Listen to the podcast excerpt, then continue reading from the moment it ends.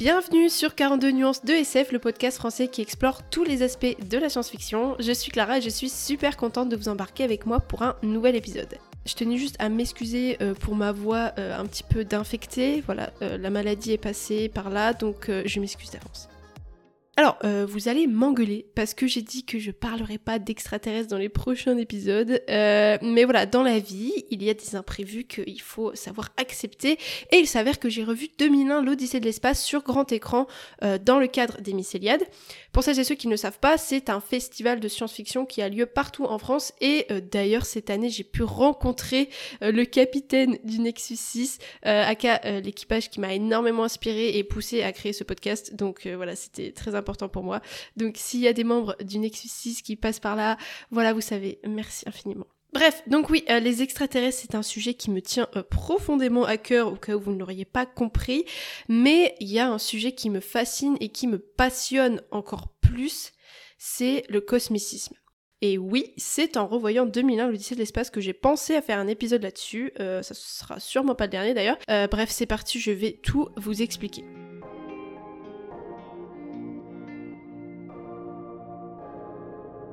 Bon, avant tout, bien évidemment que je vais me faire un plaisir de vous expliquer ce qu'est le cosmicisme. Euh, alors j'ai déjà fait un post sur mon compte euh, Instagram qui est euh, totalement à l'abandon, ceci dit. Mais bon, les posts sont toujours là, donc autant en profiter. Alors le cosmicisme, le problème c'est que je ne sais pas trop par où commencer, mais on va opter, je pense, pour la façon traditionnelle, hein, qui est de parler de la personne qui est à l'origine de cette philosophie, en quelque sorte. Et cette personne, c'est Howard Phillips Lovecraft, ou HP pour les intimes. Euh, c'est un écrivain américain né en 1890 et mort en 1937 qui est considéré comme l'un des plus grands écrivains de l'horreur et pourtant dont les œuvres de son vivant n'ont jamais connu le succès. Pourtant, il a publié ses récits dans des magazines pulp euh, assez populaires comme Weird Tales, qui euh, a aussi publié des récits d'Alexandre Dumas et de Guy de Maupassant, mais aussi dans le pulp Astounding Stories, qui a publié la nouvelle Dans l'abîme du temps et le grand Les montagnes hallucinées.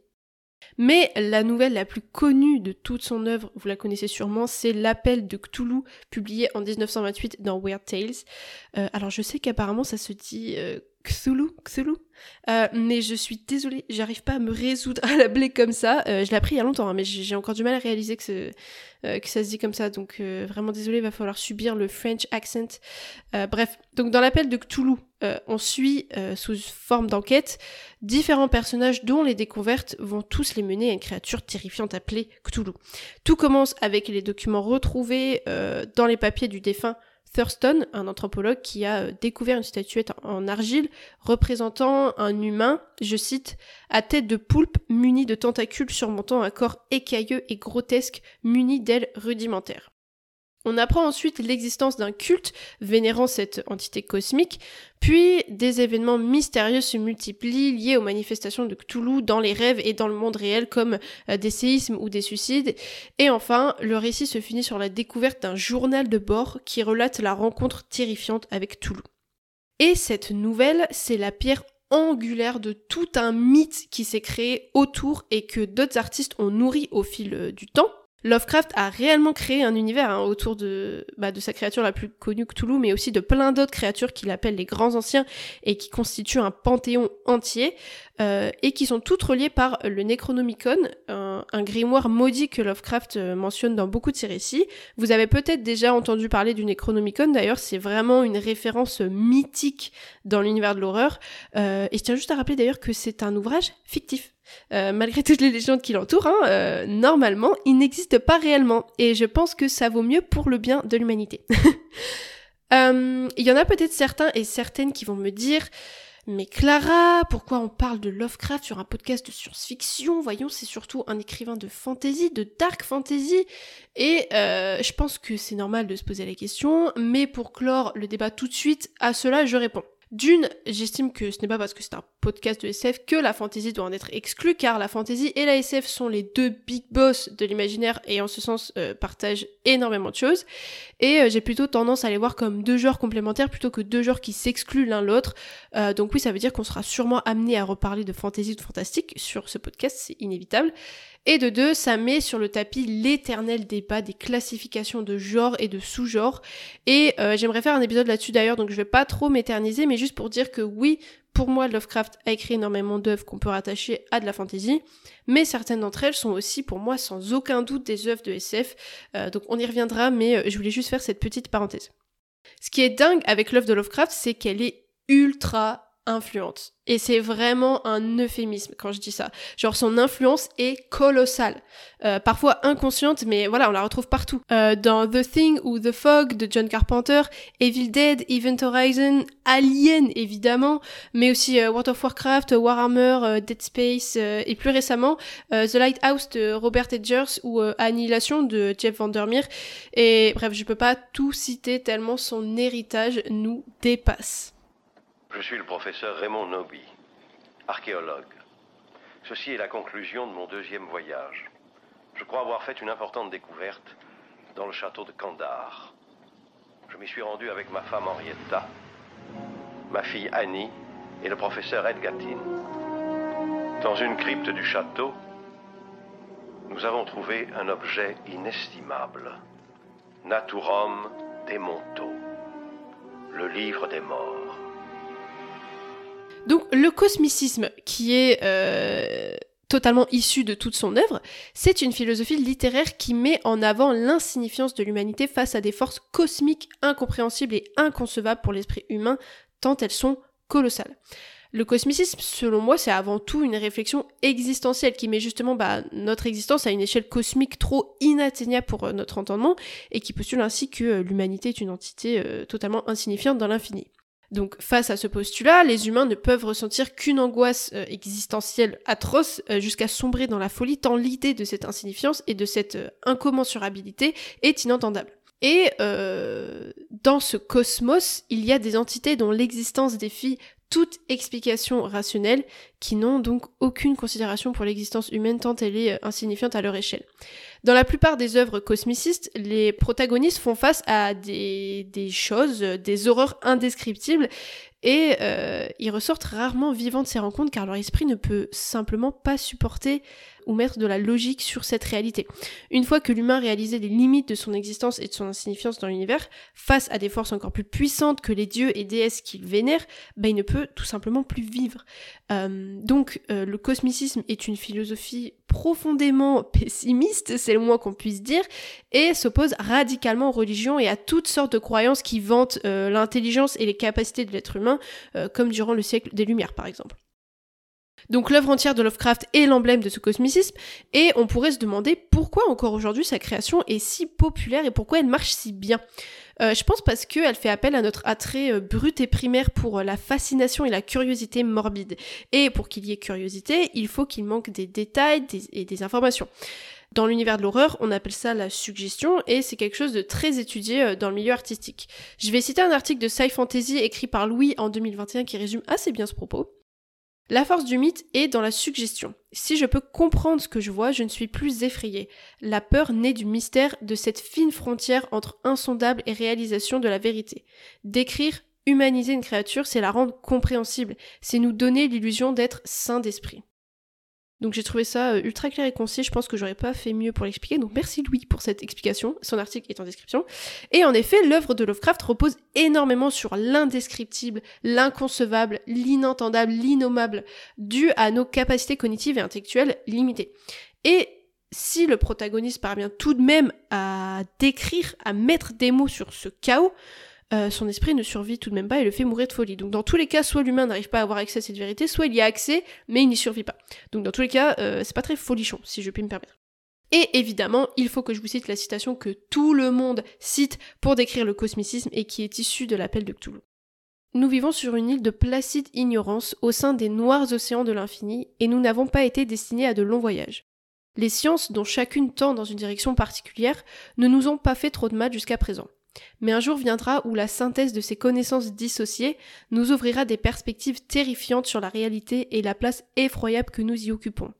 Alors, cette révélation nous rendra fous, à moins que nous ne fuyions cette clarté funeste pour nous réfugier dans la paix et la sécurité d'un nouvel âge de ténèbres.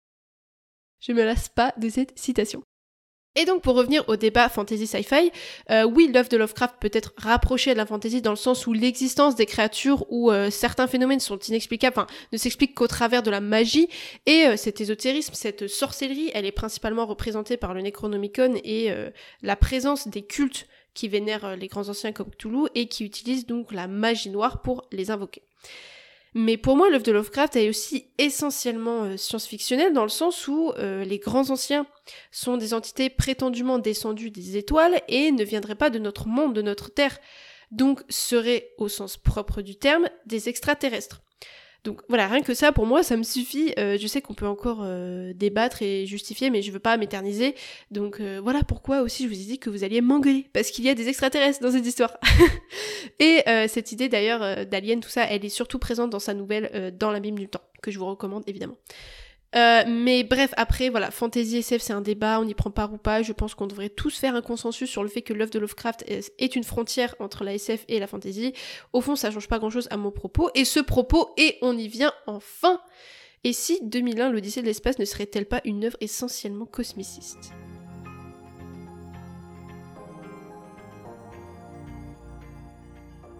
Alors avant toute chose, il faut savoir que 2001, l'Odyssée de l'espace a été écrit par euh, Arthur C. Clarke en même temps que le film réalisé par Stanley Kubrick, et euh, qui a été inspiré euh, par une nouvelle de Arthur C. Clarke appelée La Sentinelle. Euh, évidemment, je recommande les deux, notamment le livre qui n'a pas du tout mal vieilli et qui est très accessible, vraiment. c'est un livre que je recommande souvent pour débuter dans la SF. pas le film, par contre. Kubrick et Clarke ont dit qu'il n'y avait aucune interprétation juste à 2001 l'Odyssée de l'espace, et ils ont aussi dit que si on a compris l'histoire, c'est qu'ils ont échoué. Donc je sais qu'il n'y a pas une interprétation correcte à 2001, chacun sa propre interprétation. Et personnellement, donc je vais vous parler de la mienne. Euh, durant la séance homiciliaire, donc j'ai vu ce film d'un œil que je n'avais jamais eu auparavant. Donc pour vous mettre dans le bain, euh, pour les gens qui ne s'en souviennent plus ou qui ne sont pas familiers avec l'histoire, je vous lis euh, l'histoire du roman qui est le résumé du roman qui est vraiment similaire à la trame du film. Hein. Il y a juste deux trois différences. Par contre, j'ai oublié de le préciser tout à l'heure, mais évidemment il y aura des spoils. Donc voilà, vous êtes prévenus. donc le vaisseau explorateur 1 euh, dans le film c'est Discovery One euh, est en route vers Saturne, dans le film c'est Jupiter. À son bord, deux astronautes et le plus puissant ordinateur jamais conçu, Carl 9000, dans le film c'est Hal. Promis, je m'arrête là. Euh, quelques années plus tôt, un étrange monolithe noir a été découvert sur la Lune, la première preuve d'une existence extraterrestre, et bien longtemps avant, à l'aube de l'humanité, un objet similaire s'était posé sur Terre et avait parlé aux premiers hommes. Un nouveau signe de cette présence a été détecté aux abords de Saturne ou de Jupiter. Que sont ces mystérieuses sentinelles? Quels messages doivent-elles délivrer? Nous sommes en 2001, l'humanité a rendez-vous avec la porte des étoiles aux confins du cosmos. Déjà, rien qu'en lisant le résumé, on arrive à discerner un peu ce cosmicisme au fond, caché. Euh, et donc, si on résume grossièrement tout ce qu'on a dit sur le cosmicisme, il comprend une insignifiance de l'humanité à l'échelle du cosmos, une crise existentielle euh, mortelle, des extraterrestres dont l'existence dépasse notre entendement, et j'ai pas insisté là-dessus tout à l'heure, mais évidemment, tout cela présuppose une confrontation à l'inconnu, le désir insatiable de l'humanité pour l'exploration et la découverte, qui va le pousser à confronter les limites de ses connaissances. Et pour moi, euh, 2001 coche toutes ces cases, et c'est limite une des œuvres les plus représentatives du cosmicisme en fait. Pourquoi? Laissez-moi vous déblatérer mes idées. Déjà, bah, l'idée de la découverte de l'inconnu est prégnante avec euh, bah, l'exploration spatiale du vaisseau euh, Explorateur 1 ou euh, Discovery 1 vers Saturne ou Jupiter, selon s'il s'agit du livre ou du film. Mais cette exploration, comme dans la plupart des œuvres cosmicistes, ne sera jamais menée à bien, ou du moins pas de la manière dont les protagonistes et nous-mêmes nous nous y attendions. Car cette exploration, elle va mener à quelque chose qui nous dépasse, qui dépasse notre entendement, qui dépasse notre humanité, qui nous dépasse tellement que beaucoup arrêtent le film avant la fin. Euh, cette chose qui nous dépasse et qui nous renvoie à notre insignifiance est principalement représentée par ce monolithe extraterrestre. On comprend très vite qu'il s'agit là d'une technologie issue euh, d'une civilisation alien ultra avancée, ultra supérieure à l'humanité, donc comme les grands anciens dans l'œuvre de Lovecraft. Et euh, on peut comprendre que ce monolithe octroie à l'humanité une forme de conscience, d'intelligence. Donc c'est-à-dire qu'actuellement, notre condition ne serait pas due à une quelconque évolution qui a fait que l'homme se serait naturellement élevé au-dessus des autres espèces vivantes, parce qu'en réalité, ça serait une force supérieure à nous qui a fait ce que nous sommes actuellement, euh, et nous devons notre conscience à une entité extraterrestre dont les pouvoirs nous dépassent. Déjà, euh, ça nous rend bien plus impuissants et incapables qu'on ne le pense, car si nous en sommes là aujourd'hui, ce serait pas grâce ou à cause de notre intelligence unique, mais à une existence qui nous transcende. Une existence extraterrestre donc. Et d'ailleurs, les extraterrestres ne sont jamais à l'écran ou dans le livre, ils existent au travers du symbole du monolithe noir, mais demeurent inimaginables. La suggestion horrifique est ici prégnante encore une fois. Et surtout, autour de ce monolithe subsiste cette curiosité morbide. Dans le film, à chaque fois qu'il apparaît, il y a ces chœurs, euh, ces chants sombres et angoissants qui, peuvent parfois devenir si désagréables qu'on a envie que, que ce monolithe disparaisse en fait, et on a envie de s'en éloigner. Euh, surtout au cinéma, j'avais mal aux oreilles quoi. Et pourtant, il continue de nous attirer et de nous séduire. On a envie d'en savoir plus, de savoir où il va dans cet espace infini et surtout de le toucher comme les hominidés au début ou euh, Heywood Floyd sur la Lune, il nous fascine. On ne sait pas d'où il vient, qui l'a créé, pourquoi, et les protagonistes sont prêts à risquer leur vie pour effleurer cette vérité, comme les enquêteurs qui ont perdu la vie ou qui ont sombré dans la folie en enquêtant sur Cthulhu. Et dans le film, cette insignifiance, elle est selon moi jamais aussi évidente, aussi bien représentée que dans la scène sur la Lune où les humains veulent se photographier avec le monolithe. Ils sont littéralement à quelques centimètres de l'artefact et pourtant celui-ci ne me paraît jamais aussi hors de portée des êtres humains que dans ce plan. C'est précisément là où on voit les limites cognitives de l'être humain qui ne peut comprendre ce qu'il a à côté de lui, ce qu'il touche, ce qu'il voit, il est totalement aveugle. Et quand à la fin euh, ce monolithe confrontera l'humain, le, forcera à avoir euh, la connaissance absolue, euh, parfaite sur l'univers, l'infini, ou que sais-je, chacun en fait son interprétation, bah dans tous les cas, quoi que ce soit, c'est impossible pour l'humain de comprendre ce que le monolithe lui montre, comme c'est le cas dans les œuvres de Lovecraft. Et évidemment, moi j'ai tendance à voir dans 2001 une vision assez pessimiste et fataliste de l'humanité parce que, à la fin, l'être humain il retourne euh, vers la Terre, euh, ou alors c'est le monolithe qui le force à retourner sur Terre. Mais c'est bizarre parce qu'il était, euh, juste justement en train de, d'explorer la galaxie, de courir vers les étoiles pour, pour explorer l'inconnu. Et en fait, de ce que je comprends, c'est que le monolithe a littéralement stoppé l'humanité dans sa course et l'a ramené à la Terre parce que en fait, l'espèce humaine n'est réduite qu'à cette petite planète insignifiante et c'est juste là où elle doit être réduite. Pourquoi?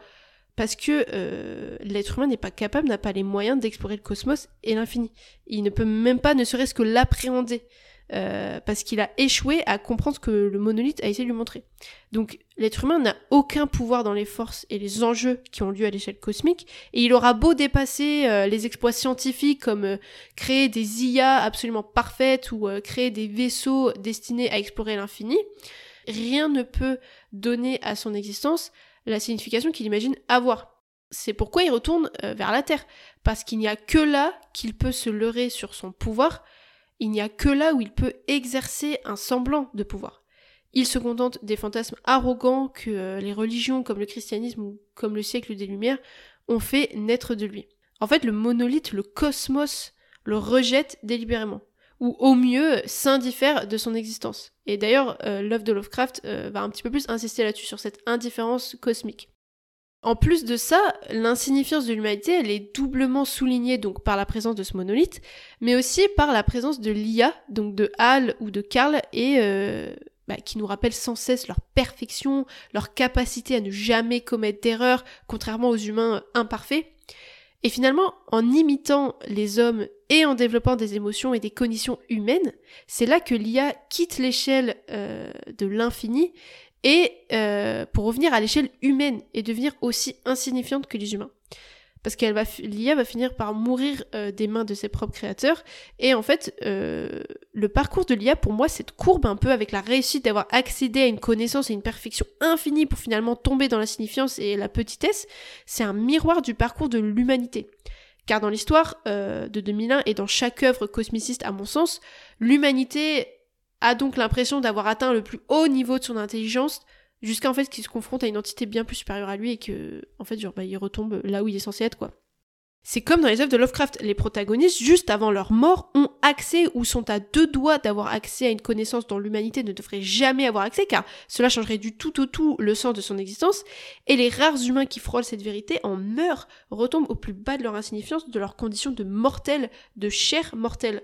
Donc il y a vraiment ce, schéma, cette courbe qui monte et qui redescend d'un coup, j'ai l'impression, dans, dans les œuvres cosmicistes, et c'est pareil donc pour l'IA qui atteint un niveau absolu de connaissance avant d'être stoppé par les propres limites qu'ont instauré ses créateurs, les humains, et donc, comme j'ai dit, pareil pour l'humanité qui frôle la connaissance infinie un court instant avant d'être rattrapée par ses limites cognitives et existentielles et sombrer dans un cercle vicieux de retour sur Terre avant bah, de retourner dans l'espace, euh, de refaire des explorations spatiales pour finalement retourner sur Terre, enfin bref.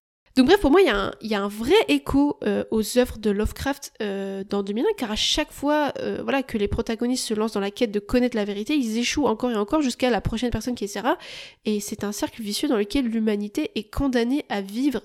Et tout ça, pour moi, c'est le cosmicisme. Et à mes yeux, 2001, l'Odyssée de l'espace est une œuvre purement cosmiciste. Alors, je vous promets que Frank Herbert ne m'a fourni aucune épice pour écrire cet épisode. Je sais que j'aurais pu continuer, hein, mais je vais m'arrêter là parce que ça m'a l'air assez perchax comme ça. Bon, en même temps, euh, c'est 2001, fallait un petit peu s'y attendre.